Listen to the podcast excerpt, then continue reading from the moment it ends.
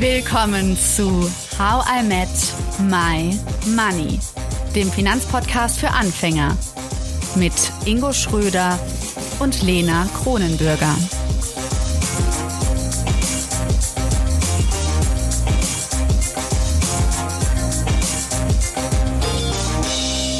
Nun kommt Teil 2 zur Gemeinwohlökonomie mit Christian Felber. Wir beleuchten kritisch, inwiefern die Rente tatsächlich nur eine Verteilungs- und keine Finanzierungsfrage ist. Und wir werden philosophisch und schauen uns an, was macht uns Menschen eigentlich glücklich? Ohren gespitzt, los geht's. So wirtschaften also ohne wachstumsorientiert zu sein, und das auch eventuell in sehr großer Ausdehnung. Jetzt hat eben Ingo schon den guten Hint gegeben, so, hm, mit ETFs äh, macht es vielleicht dann äh, nicht mehr so viel Sinn. Wie ist es dann, Christian, Ingo? Eigentlich dann alles für die Katz, oder? Also wenn wir quasi irgendwie gemeinwohlorientierter sein wollen, dann ähm, zum einen macht es dann keinen Sinn mehr in ETFs zu investieren. Zum anderen hoffe ich aber natürlich auch dann, dass ich trotzdem eine gute Altersvorsorge kriege. Also wie sieht das, gibt es das in der Gemeinwohlökonomie? Gibt es eine Absicherung äh, für mich? Ja, es würde sogar eine Mindestrente geben, damit sozusagen du die Garantie hast, dass du deine Grundrechte und deine Grundbedürfnisse am, am Lebensabend auch äh, ohne Angst und ohne Stress stillen kannst. Das ist ja derzeit eine der wenig noch verbleibenden Lücken in den sozialen Sicherungssystemen, dass es eine Mindestrente gibt. Gibt es in Deutschland nicht, meines Wissens, und in Deutschland und in Österreich gibt es auch keine Mindestpension. Und das wäre ein ganz wichtiger Lückenschluss. Die Gesellschaft ist, äh, äh, ist ausreichend vermögend, dass sie sich das leisten könnte. Und äh, ich habe 20 Jahre lang zu Rentensystemen geforscht und äh, bin zum Schluss gekommen, dass es äh, bei den beiden großen Alternativen ein solidarisches Umlageverfahren, das auf dem Generationenvertrag und dem Generationenvertrauen beruht, ist der kapitalgedeckten Individualrentenvorsorge in allen äh, Grundanforderungen eindeutig überlegen. Also es ist, äh, es ist sicherer, weil die Kapitalmärkte sind super instabil und das kann gut gehen, aber es kann sehr oft auch schlecht gehen. Äh, sie, sie sind effizienter, also das Umlageverfahren ist effizienter, weil wir, wenn wir eine große Kasse haben über die gesamte Bevölkerung, haben das sind minimale Verwaltungskosten. Wir haben keine Werbemaßnahmen, was das extrem viel günstiger macht und vor allem keine Gewinnausschüttung an die profitorientierten äh, Rentenversicherer. Das alles geht in höhere Leistungen an die Versicherten.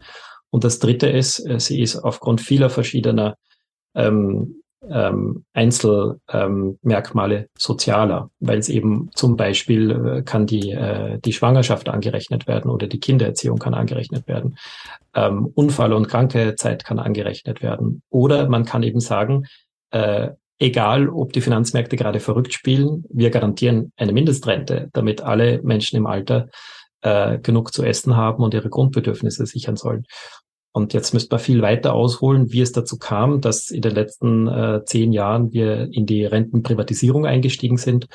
Äh, aus meiner Sicht, und wie gesagt, ich habe 20 Jahre dazu auch wissenschaftlich gearbeitet, war das ein, ein schwerer strategischer Fehler und ich würde mir äh, stattdessen eine Stärkung äh, des solidarischen Umlageverfahrens und des Generationenvertrags wünschen. Und dann äh, müssten sich Menschen überhaupt keine Gedanken machen, wie sich die Finanzmärkte entwickeln. Wir würden uns dann emanzipieren und unabhängig machen von der Entwicklung der Finanzmärkte. Und die Wirtschaft würde auch nicht so am Tropf der Finanzmärkte hängen, sondern die Wirtschaft wäre dann sehr viel stärker eine reale Wirtschaft.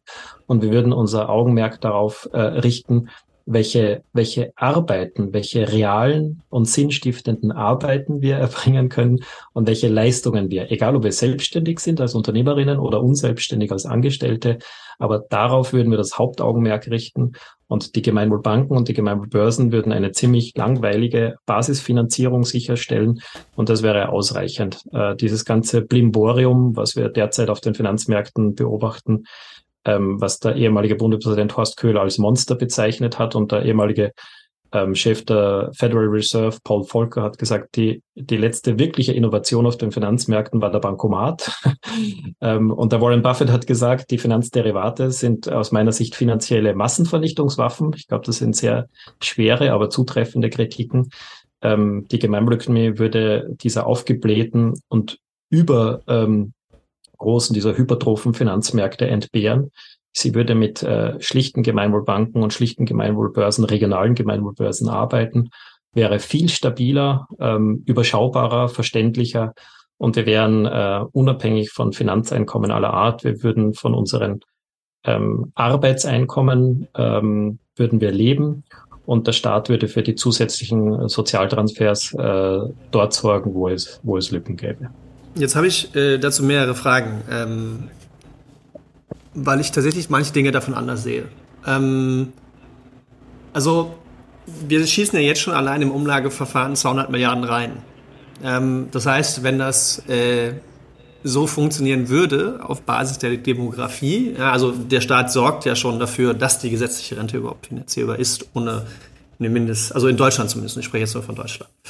Ähm, in Österreich auch, ja. Ja, ähm, dann, dann ist da ja schon eine Riesenlücke. Demografisch wird sicherlich äh, zumindest für die nächsten 30, 40 Jahre erstmal nicht besser werden. Das heißt, ich muss ja schon irgendwohin querfinanzieren. Ähm, das ist der Punkt, der mich dazu bringt, wie ist das Ganze zu finanzieren? Weil wenn, wenn ich es richtig verstanden habe, ähm, hast du ja auch gesagt, die Unternehmen, die nachhaltiger sind, die, die, die ethischer sind, die müssen weniger Steuern zahlen. So, das ist ja das, wo wir hinwollen. Wir wollen ja nachhaltiger werden. Wir wollen ethischer werden. Das heißt, die Einnahmen versiegen an der Stelle. Ich gebe aber mehr aus an vielen Stellen, weil ich ja ein Basisgehalt, also wenn, so wie ich dich verstanden habe, wenn ich jetzt sage, ich bekomme eine Mindestrente, mhm. äh, die eine gewisse Höhe hat, dann habe ich jetzt in, in äh, Deutschland ja schon 200 Milliarden an der Seite. Andersrum muss ich das Geld ja auch irgendwo reinbekommen. Und es endet für mich in meinem Verständnis gerade eigentlich wieder in einem Punkt, wo es gar kein Geld mehr gibt, sondern waren und Dienstleistungen miteinander getauscht werden und man sich gegenseitig hilft. Weil anders sehe ich das an vielen Stellen, ähm, und das sieht man ja jetzt schon an manchen Dingen in der Wirtschaft, ähm, beziehungsweise auch in der Politik, wo, wo viel unterstützt wird, dass natürlich damit auch neue Schulden gemacht werden und wir so ein Schuldensystem haben. Und ähm, meine Frage ist ganz konkret, wie finanziert sich das, was du im Rahmen der Gemeinwohlökonomie vorschlägst? Ja, also was viel nicht bekannt ist, ähm, weil der mediale Diskurs über die Entwicklung der Rentenversicherung aus meiner Sicht sehr oberflächlich ist. Mhm. Äh, was den meisten Menschen nicht bekannt ist, dass äh, ein, ein solidarisches Rentensystem, die gesetzliche Rente, wie du, wie du richtig sagst, das beruht vom, vom Urgedanken her auf drei Säulen. Säule 1 ist der Arbeitgeberbeitrag, Säule 2 ist der Arbeitnehmerbeitrag und Säule 3 ist der staatliche Beitrag. In Österreich gibt es sogar ein eigenes Gesetz dazu, das sagt, der staatliche Beitrag kann bis zu einem oder soll sogar bis zu einem Drittel äh, der gesamten Rentenfinanzierung ausmachen. Und das ist eben die solidarische Lastenaufteilung. Äh, wenn die Bevölkerung altert und sich dadurch das Verhältnis zwischen den ähm, Anspruchsberechtigten und den Einzahlenden ähm, äh, ungünstig entwickeln sollte, wenn man das Rentenantrittsalter äh, gleich belässt, dann muss man das natürlich laufend anpassen. Und das hat man aber auch in den letzten 150 Jahren, weil die, äh, die Lebenserwartung ist schon äh, in den letzten 150 Jahren dramatisch gestiegen. Aber die Renten sind deswegen nicht schlechter geworden, weil man halt das System laufend angepasst äh, und weiterentwickelt hat. Und nur eins davon ist, äh, wenn die Lebenserwartung steigt, muss man natürlich auch das Rentenantrittsalter äh, mit ansteigen lassen. Wenn man dabei gleichzeitig die Arbeitszeit verkürzt, nicht bei 40 Stunden oben bleibt, sondern in Richtung 20 Stunden runtergeht, äh, dann äh, kann man doppelt äh, die, die Rentenzahlungen begünstigen, weil man erstens dann äh, die Menschen länger in der, in der Erwerbsarbeit halten kann und zweitens auch Vollbeschäftigung haben kann, sind schon wieder zwei Schräubchen, die die Finanzierungsleistung verbessern. Und dann kommt noch etwas ganz Wichtiges, dass man in einer sich digitalisierenden äh, und ähm, und in einer Wirtschaft, die, wo die Produktivität steigt und wo Menschen durch Maschinen ersetzt werden, dass man die Beiträge in die sozialen Sicherungssysteme nicht von der relativ schrumpfenden Lohnsumme abhängig äh, lässt, also von den Löhnen und Gehältern alleine, weil die schrumpfen ja mit, mit jeder, mit jedem Menschen, der durch eine Maschine ersetzt wird. Wenn man die Beiträge in die sozialen Sicherungssysteme an die gesamtwirtschaftliche Wertschöpfung knüpfen würde, äh, oder ganz, äh, ganz vereinfacht gesprochen einfach aus dem allgemeinen Steuertopf äh, entnehmen würde, wie in Dänemark, äh, dann wäre die Finanzierungsgrundlage in jedem Jahr, wo das Pro-Kopf-Einkommen steigt, wäre sozusagen in jedem Jahr, wo das Pro-Kopf-Einkommen steigt, ist pro Kopf mehr Einkommen verfügbar. Und allein an dieser Größe sieht man, dass wir prinzipiell kein Finanzierungsproblem. Jeder Mensch kann ein höheres Einkommen haben als im Vorjahr, wenn das Pro-Kopf-Einkommen steigt. Und es ist allein eine Verteilungsfrage. Natürlich, wenn Menschen wie Elon Musk äh, nicht nur 100 Milliarden, sondern 200 Milliarden Dollar besitzen wollen und entsprechende Einkommen auch äh, beziehen wollen, dann gibt es keine Mindestrente. Aber das ist eine Verteilungsfrage und keine Finanzierungsfrage. Ja, ja. Finde ich, find Christian, ich, ich kenne jetzt Ingo ganz gut. Äh, ich sehe ihm schon eine Nasenspitze an. äh, da, da rechnet er schon in seinem Kopf durch, ob das wirklich stimmen kann, Ingo. würdest, würdest du dem zustimmen? Ja, ja, ich, ich, ich, ich, ich fände die Rechnung an der Stelle ganz spannend. Also ich finde das, ich, ich, ich finde das Prinzip ja cool, nur ähm, ich überlege halt wirklich, wie es finanzierbar ist. Und auch die Rechnung, muss ich äh, sagen, überzeugt mich nicht. Also zumindest das, was du gerade gesagt hast. Also A wird es mit Steuern finanziert, die Steuern muss ich ja reinbekommen, die bekomme ich ja an anderen Stellen weniger rein. So, mh, mm, das, was du beschreibst, die Hälfte zu arbeiten von 40 auf 20 Stunden bei 45 Millionen Arbeitnehmern, bedeutet ja, selbst wenn ich ich weiß nicht, wie viele Arbeitslose haben wir in Deutschland gerade? Dreieinhalb Millionen. Das heißt, wenn ich dadurch dreieinhalb Millionen in die Vollbeschäftigung bekommen würde, habe ich ja immer noch deutlich weniger Arbeitskraft, deutlich weniger, die dadurch in die gesetzliche Rente einzahlen und generell weniger Arbeitsleistung, wodurch weniger Steuern umgesetzt werden.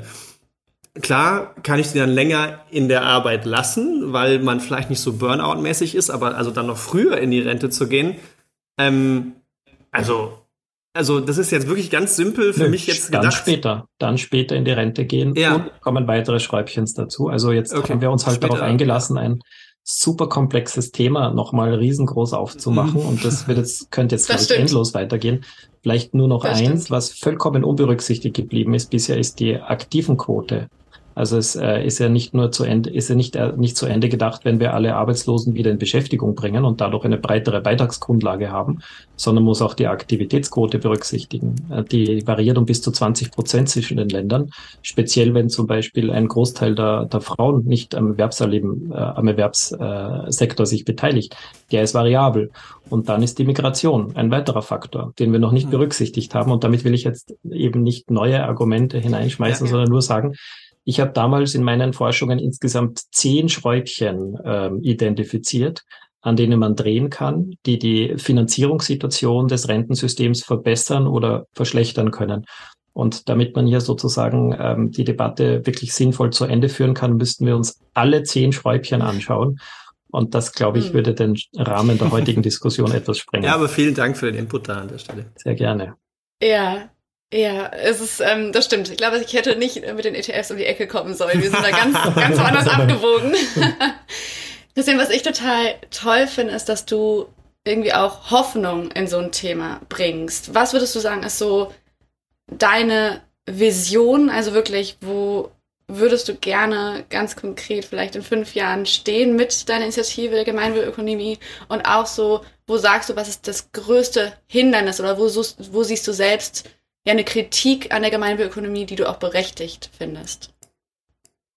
Oh, also bei der berechtigten Kritik muss ich lange nachdenken, weil ähm, ich sehe die größten Hindernisse zum einen in der Mainstream-Wirtschaftswissenschaft, die uns den Homo economicus verkaufen, äh, obwohl der wissenschaftlich widerlegt ist in jeder einzelnen Charaktereigenschaft. Also Menschen sind nicht so, wie sie von den neoklassischen Ökonomen angenommen werden. Wir sind nicht von Natur aus egoistisch und Eigennutzenmaximierer und rein rational agierende äh, Menschen und äh, Wettbewerb ist nicht in unseren Genen programmiert und wir sind wir sind sättigbar, wir sind nicht unersättlich. Also unglaublich, welche Mythen uns da in den Kopf gepflanzt werden.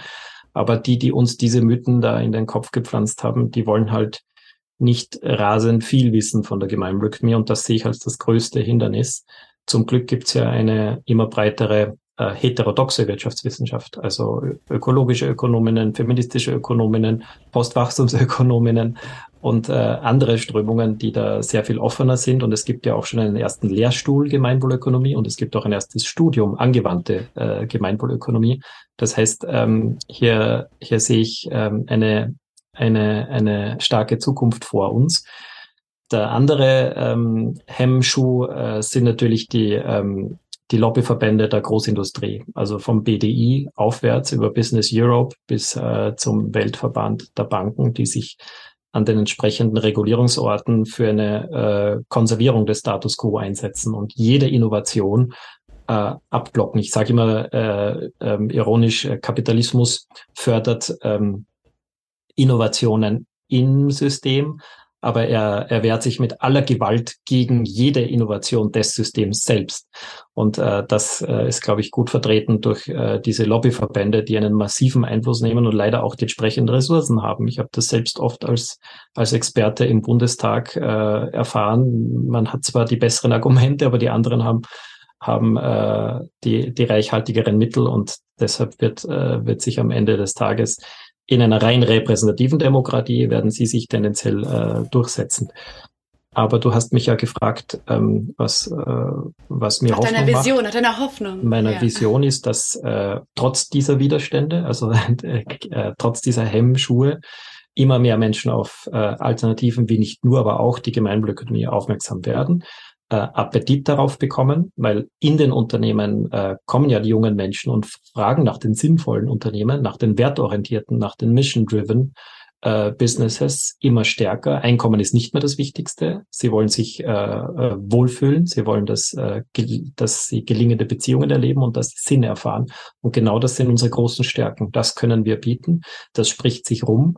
Das heißt, es wird äh, eine Diskussion in der Mitte der Gesellschaft ankommen, welche Wirtschaftsordnung und welches Wirtschaftsmodell wollen wir. Und da wird die Gemeinwohlökonomie äh, eine zunehmend prominente Rolle spielen.